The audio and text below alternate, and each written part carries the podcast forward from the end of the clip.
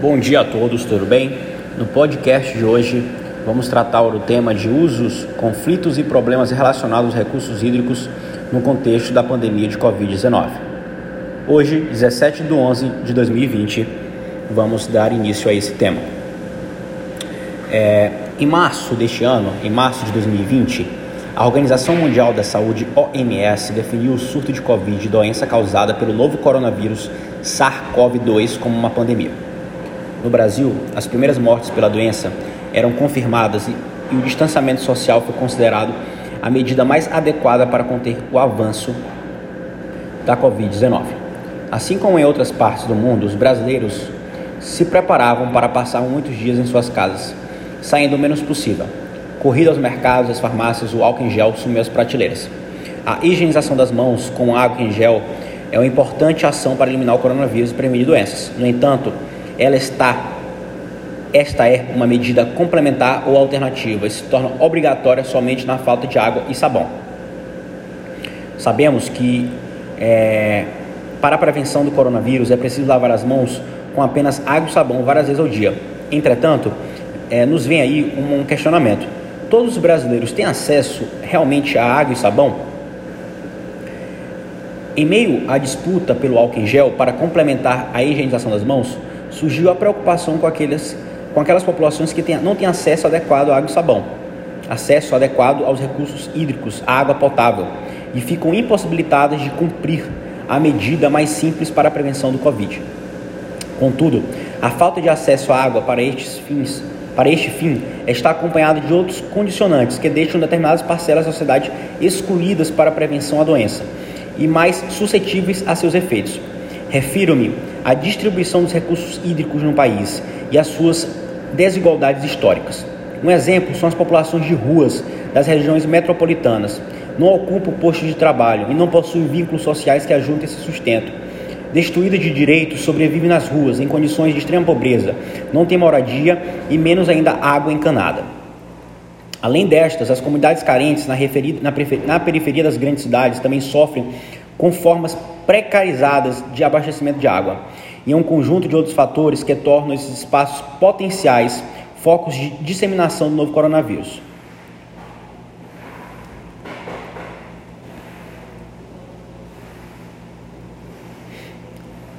Em consequência, das desigualdades sociais construídas e acumuladas historicamente, os moradores dessas comunidades, em sua maioria, garantem o seu sustento na informalidade a partir de diferentes formas de subemprego em suas garantias trabalhistas.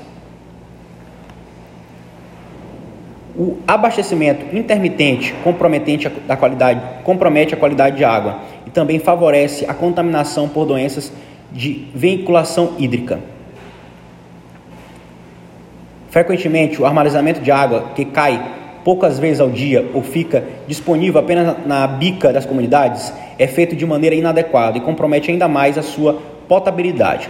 Por vezes, o acúmulo de água acaba servindo também como meio de reprodução de, águas, de, água, de agentes transmissores de doenças como mosquito Aedes aegypti, transmissor do vírus da dengue, zika e chikungunya. Isso pode ser visto em São Paulo durante a, crítica, a crise hídrica que aconteceu no estado em 2014.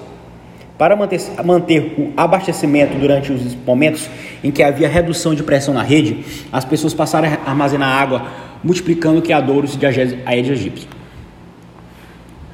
É, ainda uh, no que se refere à falta de qualidade de água fornecida, atualmente na cidade do Rio de Janeiro vivencia uma crise, um problema que ainda não havia sido comple completamente é, resolvido quando os efeitos de pandemia começam a aparecer. Desde o início do ano de, é, de janeiro de 2020, a Companhia de Água e de Esgoto do Estado tem sido acusada pelos moradores da cidade de estar fornecendo água turva, com cheiro e gosto da terra. A própria empresa chegou a identificar o grande volume de detergentes na água captada pela sua principal estação de tratamento paralisou a distribuição de água por algumas horas. Esse problema que aconteceu no Rio de Janeiro, a gente percebe que assola diversas áreas do nosso país, inclusive aqui no Nordeste. É, então é um problema mesmo generalizado no nosso país. Atualmente, a escassez de água potável e a falta de acesso a este recurso entre algumas populações é um problema em escala global. Contudo, o nível de abastecimento de água e saneamento não está apenas determinado pela disponibilidade natural deste recurso em todo o território. Além da distribuição hidrográfica e de eventos naturais como as estiagens, o impacto negativo gerado pelas ações antrópicas tem um poderoso papel no desenhar da crise hídrica, como as que corroboram para as mudanças climáticas e a expansão do desmatamento, da mineração, da agricultura irrigada, que é por sua vez a maior responsável pelo consumo de água no Brasil, por exemplo. Outros fatores de agravamento na crise são os desperdícios, a poluição das águas, que não são tratadas para reutilização e seguem recebendo dejetos industriais ou resíduos domésticos.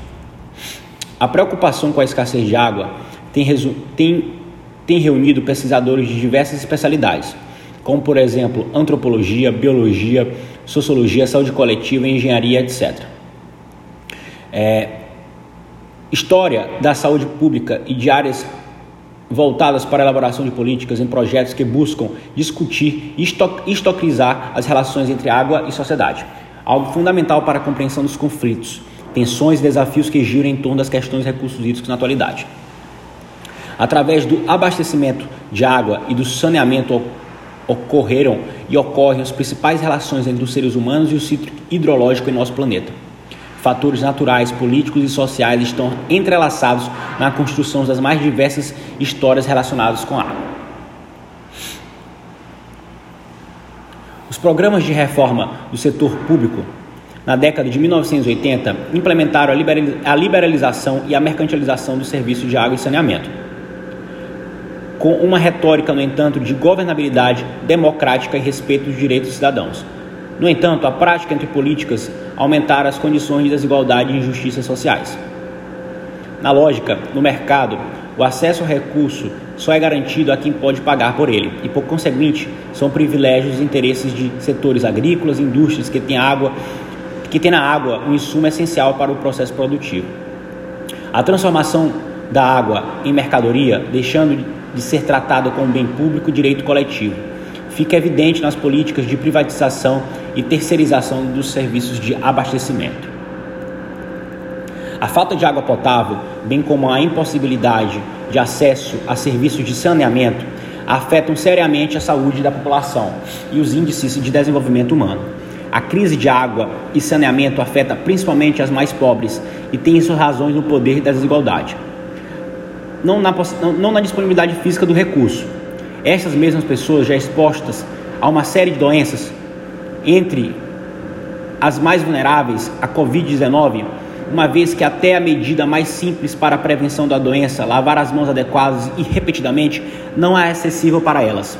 Além disso, estudos recentemente têm apontado a presença do novo coronavírus nas, vezes das, nas fezes das pessoas infectadas e mesmo no esgoto.